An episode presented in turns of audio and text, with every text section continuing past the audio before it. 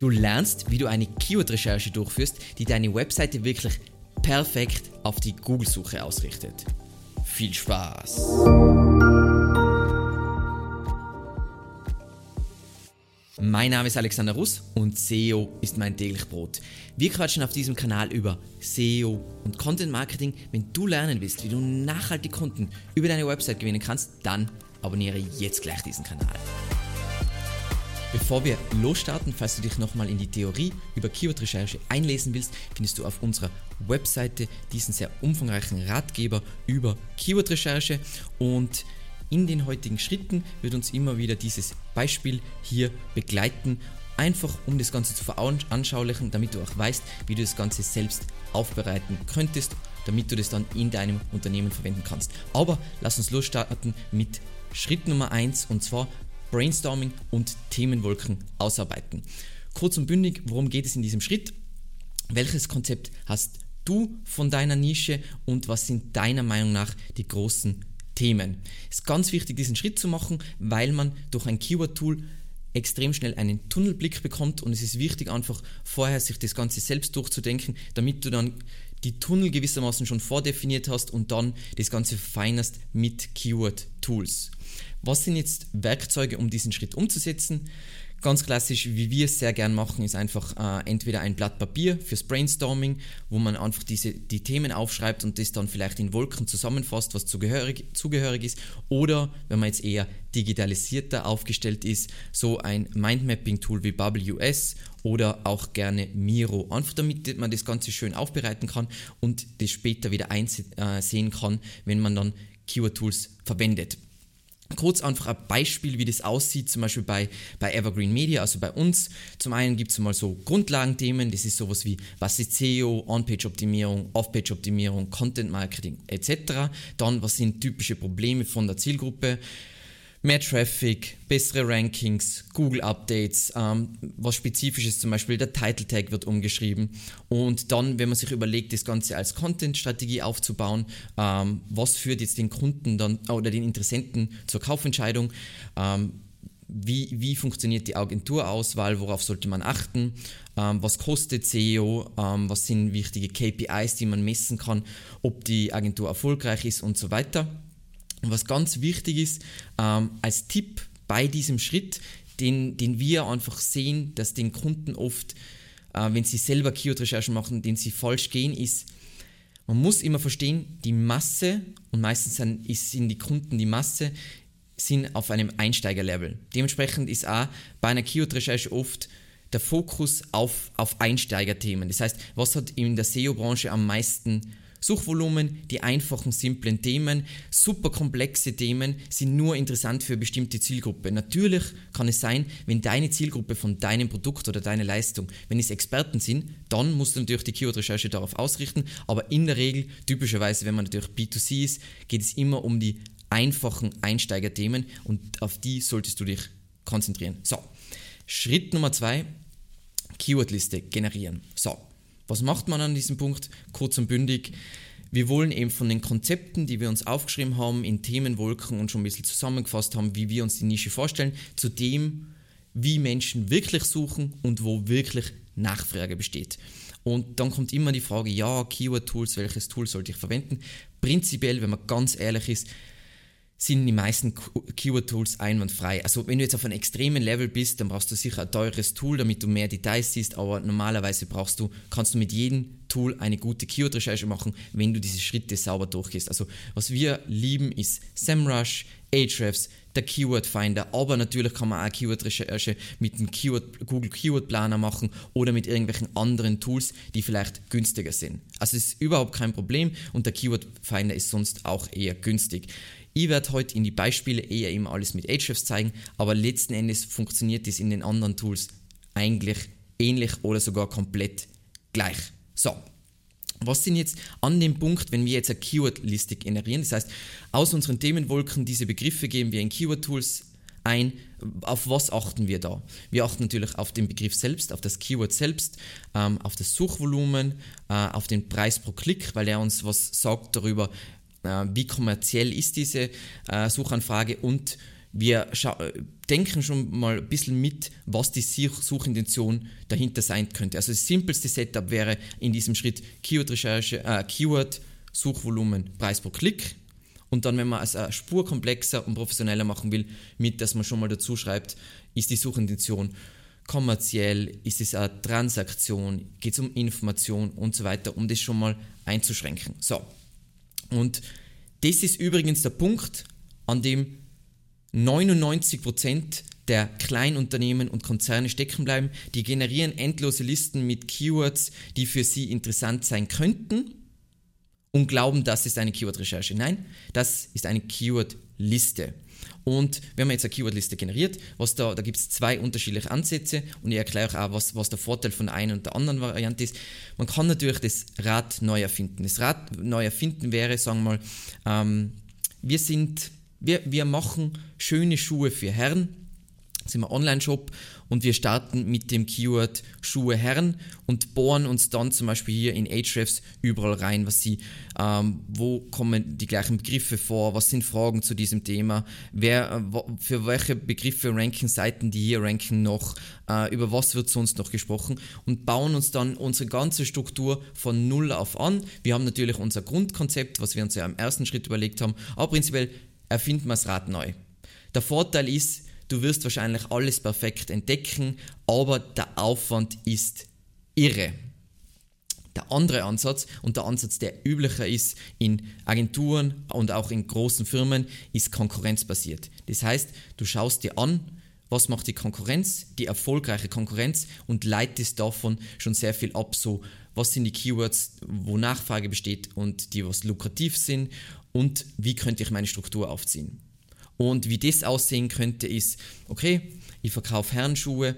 Dann starten wir mal mit, was, was aktuell wahrscheinlich die bekannteste Marke in dem Bereich ist, ist Zalando. Und wir suchen jetzt nur mit dem, wir schauen uns nur das Verzeichnis Herrenschuhe von Zalando an. Ähm, haben sie in Deutschland aktuell 209.000 organischen Traffic nach Ahrefs.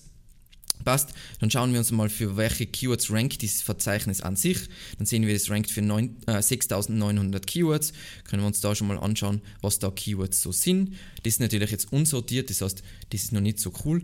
Cool ist dann, wenn man sich anschaut, welche Seiten ranken hier, weil dann sehen wir schon mal ein bisschen was von der Struktur. Und wenn wir noch weiter reinbauen, können wir sogar schauen, wie sind die Verzeichnisse aufgebaut. Und daraus lässt sich schon sehr viel ableiten. Wir können es dann natürlich noch anwenden auf unseren spezifischen Shop. Shop, sagen wir mal, wir verkaufen jetzt nicht alle Herrenschuhe, sondern eben ja nur, sagen wir mal, handgemachte Schuhe, dann schauen wir uns an, hey, was gibt's da und, und übernehmen das dann für unser Projekt. Und das ist sicher die feinste Variante, wenn man einmal eine Liste generiert, um voranzukommen. So, dann haben wir jetzt eine umfangreiche Liste mit äh, Keywords.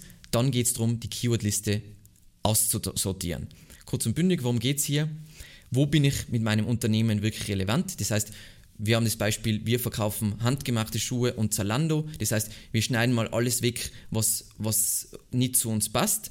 Ähm, was suchen Interessenten im, im Rechercheprozess? Das heißt, alles cutten wir weg, was zu weit weg ist. Das heißt, es passiert sehr oft, zum Beispiel, wenn man einen Informationsbereich auf seiner Webseite hat, dass man zu weit vom eigentlichen Thema abweicht, sodass das gar nicht mehr ähm, im Rechercheprozess fällt. Das heißt, diese Seiten generieren vielleicht Traffic, aber bringen prinzipiell nichts. Und was natürlich immer praktisch ist, wenn man Google Ads schaltet, ist, wo verdiene ich mit Google Ads am meisten Geld.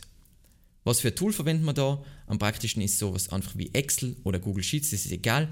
Und es ist eben, es gilt hier wirklich den Rotstift anzusetzen, also knallhart auszusortieren. Je ehrlicher du eben an dieser Stelle bist, desto besser wird dein Projekt dann in Zukunft laufen, weil du nicht für irgendwelche sinnlosen Sachen fokussierst, sondern eine sehr klare Positionierung einnimmst. Das heißt, aus, was wir intern immer sagen und was wir sehr oft mit Kunden machen, ist, die Positionierung ist der ist einer der wichtigsten Schritte und darf eben nicht überhastet geschehen. Voll oft ist so, wir haben Kunden, die sagen, na nicht äh, Keyword-Recherche, das ist ja voll der Aufwand, sondern lass uns einfach mal mit Umsatz, äh, Umsetzung starten. Das ist ein sehr neu moderner Ansatz, der natürlich nicht sehr besonders schlau ist, weil Strategie ist nicht was Optionales, sondern Strategie ist was ganz Essentielles. Trotzdem machen voll viele Umsetzung, Umsetzung, Umsetzung, weil sie so denken, so Geld zu sparen, aber man spart nie, durch das man die Strategie wegschneidet. So, Jetzt springen wir mal zum ersten Mal in unser, in unser Beispiel rein.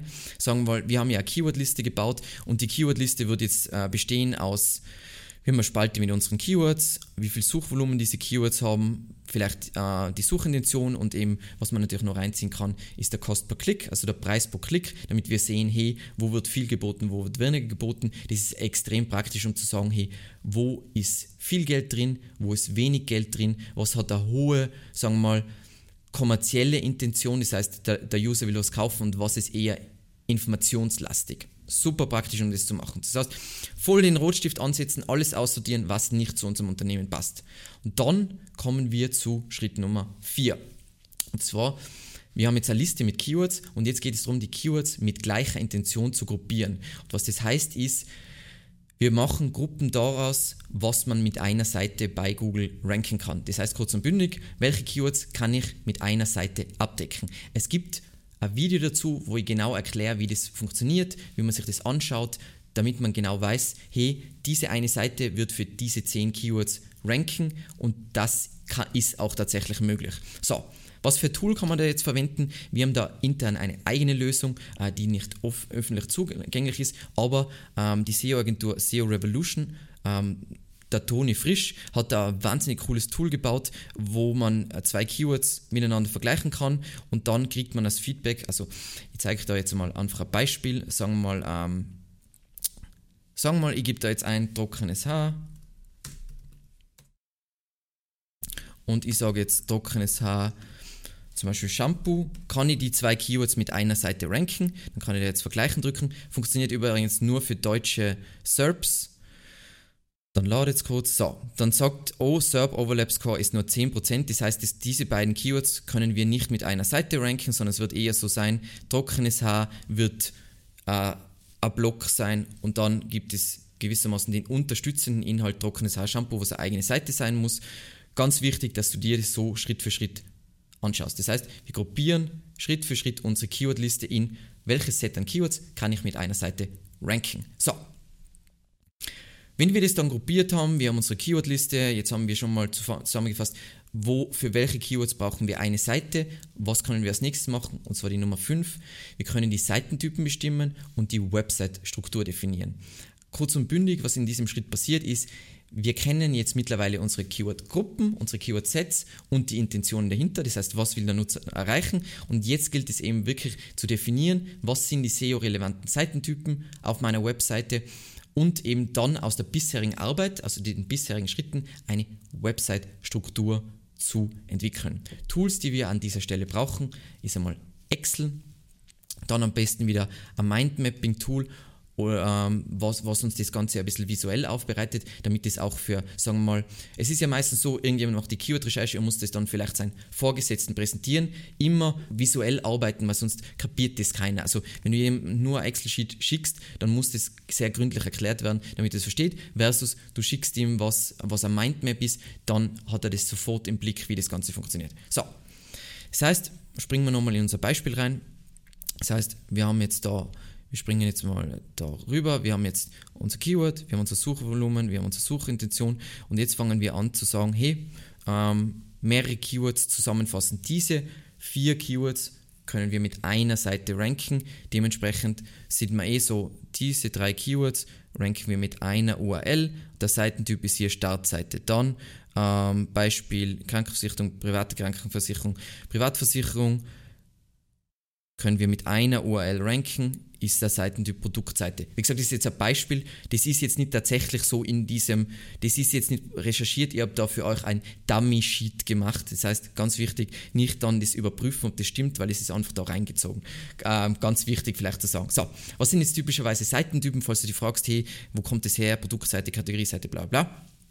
Ähm, zum Beispiel, wenn du eine klassische B2B-Firmenseite hast, dann hast du sowas wie Produktseiten, du hast Lösungsseiten, wo es darum geht, wie deine Produkte, welche Probleme die lösen. Dann vielleicht, wenn du jetzt einen Informationsbereich hast, hast du noch Glossarseiten, wo Definitionen, also Begriffsdefinitionen zu finden sind und dann hast du vielleicht noch Ratgeberseiten, wo du gewissermaßen Abläufe erklärst. Das wären jetzt typischerweise die Seitentypen, die SEO-relevant wären.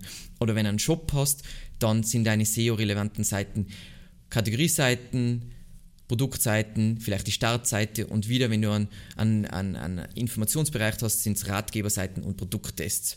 Ähm, vielleicht ein Beispiel einmal auf Evergreen Media, das ist ganz interessant, ist ähm, Evergreen Media, klassisch, super klassisch B2B. Das heißt, ähm, wir haben Leistungsseiten und die gliedern sich auf in so laufende Betreuungen und in Pakete. Das heißt, Leistungsseiten haben wir und dann, weil wir ein B2B sein und das Ganze extrem beratungslastig ist, haben wir sowas wie Ratgeberseiten, wie diese hier.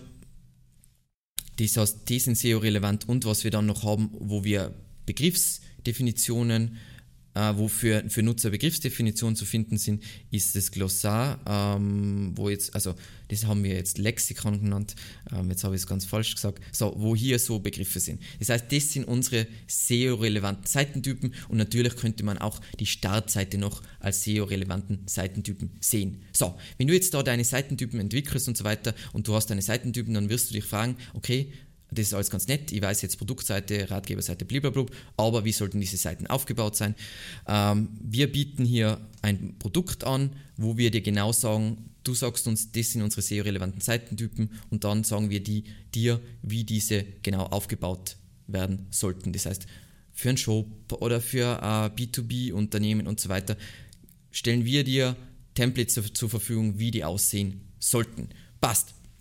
Dann, wenn wir natürlich, die, wir wissen jetzt, wir haben unsere Keywordliste, wir haben die Keywords gruppiert, wir wissen unsere Seitentypen, jetzt können wir eine Website-Struktur abbilden. Eben idealerweise würde ich es einmal in Excel machen, natürlich, damit, es dann, äh, damit die URLs auch gleich sichtbar werden, aber ich würde es gleichzeitig auch in sowas, in ein Mindmapping-Tool machen, damit man das einfach visuell vor sich hat. Ähm, und da geht es einfach darum, wie sieht eine intuitive, semantisch-logische Struktur aus. Und dann wirst du dich fragen, okay, was soll das bedeuten? Ist prinzipiell egal, was das bedeutet, bau deine Webseite auf wie einen Supermarkt. Das heißt, du hast einen Be Bereich für Getränke und im Bereich Getränke gibt es alkoholische und nicht-alkoholische Getränke und in den nicht-alkoholischen äh, Bereich gibt es wieder Cola. Und so sollte deine Webseite aufgebaut werden. Das heißt, immer wenn du dir überlegst, oh, wie sollte es aussehen, wie ist dein Supermarkt ab, äh, aufgebaut und dann für deine Webseite abgeleitet. Also als Beispiel vielleicht von äh, Zalando haben wir davor ja als Beispiel gehabt, sagen wir mal, wir haben Zalando, dann ist Zalando Herrenschuhe, Boots, Stiefletten. Das heißt ganz logisch, semantisch logisch aufgebaut. So, und dann kommen wir eigentlich schon zum letzten Schritt, weil wir wissen jetzt, welche Keywords wir ranken wollen, welche Seiten wir dafür brauchen, welche Seitentypen wir brauchen, wie die Website-Struktur ausschauen sollte. Und jetzt geht es darum, natürlich einen Redaktionsplan auszuarbeiten. Kurz und bündig, worum es geht in diesem Schritt. Vielleicht hast du voran eine Webseite, das heißt, welche Seiten gibt es schon, wer erstellt welche Seiten bis wann, ähm, kann natürlich auch ähm, sich um Überarbeitung handeln und für welche Keywords muss eine Seite optimiert werden. Und dann springen wir wieder zurück in unser Beispiel und jetzt in den Redaktionsplan. Da haben wir jetzt die URLs eben aus der Keyword-Recherche schon hier reingezogen. Dann immer, was ist das Main-Keyword, für was wir diese Seite ranken, was sind die Secondary Keywords, die was die gleiche Suchintention haben. Dann, da steht wieder der Seitentyp, dann steht der URL-Status, ist diese URL schon vorhanden oder noch nicht vorhanden, ähm, ist, der ist da schon der Content erstellt worden, ja oder nein, ist der in Auftrag, muss der neu geschrieben werden, braucht es irgendwelche Redirects, Datum und so weiter. Das kannst du natürlich ausarbeiten, je nachdem, wie bei dir intern die Strukturen sind. Ähm, das ist jetzt nur mal ein Beispiel, wie man das einfach machen könnte. Natürlich in der Praxis ist es oft ein wenig umfangreicher, aber ganz, ganz wichtig, mein größter Tipp bei Keyword-Recherchen ist, ja, es ist immer cool, voll viel Daten und voll viel Spalten, nur niemand verwendet es. Du musst wirklich dir überlegen und deswegen ist das auch alles so aufs Essentiellste reduziert. Was ist wirklich sinnvoll? Was sieht sich tatsächlich jemand an? Und was im Redaktionsplan äh, nochmal ganz, ganz wichtig ist, dass du dir nochmal überlegst, wie das Ganze priorisiert wird. Das heißt, eben eine durchdachte Priorisierung ist im Redaktionsplan eigentlich ganz entscheidend, weil manche Inhalte sind für die Website-Struktur an sich grundlegend. Das heißt, weil ich eine Hierarchie habe, brauche ich diese Seite, bevor ich diese Seite schreiben kann zum Beispiel. Oder andere Inhalte sind nötig, um den ersten Traffic zu generieren. Das heißt, wenn ich eine kleine neue Webseite habe, dann werde ich sehr spezifische Themen schreiben, weil das ist das Einzige, wo ich mit extrem viel Relevanz ranken kann. Wiederum andere Seiten müssen geschrieben werden, zum Beispiel eine Hauptthemen, damit der Ranking-Timer startet, weil es ist ja immer die Regel, eine URL muss sagen wir zum umkämpften Keyword sollte eigentlich fast zwölf Monate mal im Index sein, bevor da irgendwie groß sich was abspielt. Das ist jetzt mal unabhängig von wie viel Autorität man hat. Das heißt, das sind alle Sachen, die zu bedenken sind. Und jetzt hast du gewissermaßen alles, was du brauchst. Du hast deine, du hast nicht eine sinnlose Keywordliste, sondern du hast das alles in einer Struktur. Du weißt, wie die Webseite an sich aufgebaut sein sollte. Du weißt, welche Seitentypen du brauchst. Du weißt, ähm, wer was wann schreibt, welche Seiten überarbeitet müssen. Und jetzt kannst du dann im nächsten Schritt wirklich die Keyword, äh, die SEO-Strategie angehen. So, ich hoffe, dir hat das Video gefallen und ich freue mich wahnsinnig über Kommentare, vielleicht noch deine eigenen Erfahrungen mit Keyword-Recherchen. Und ansonsten vielen, vielen lieben Dank fürs Zusehen und bis zum nächsten Mal. Ciao.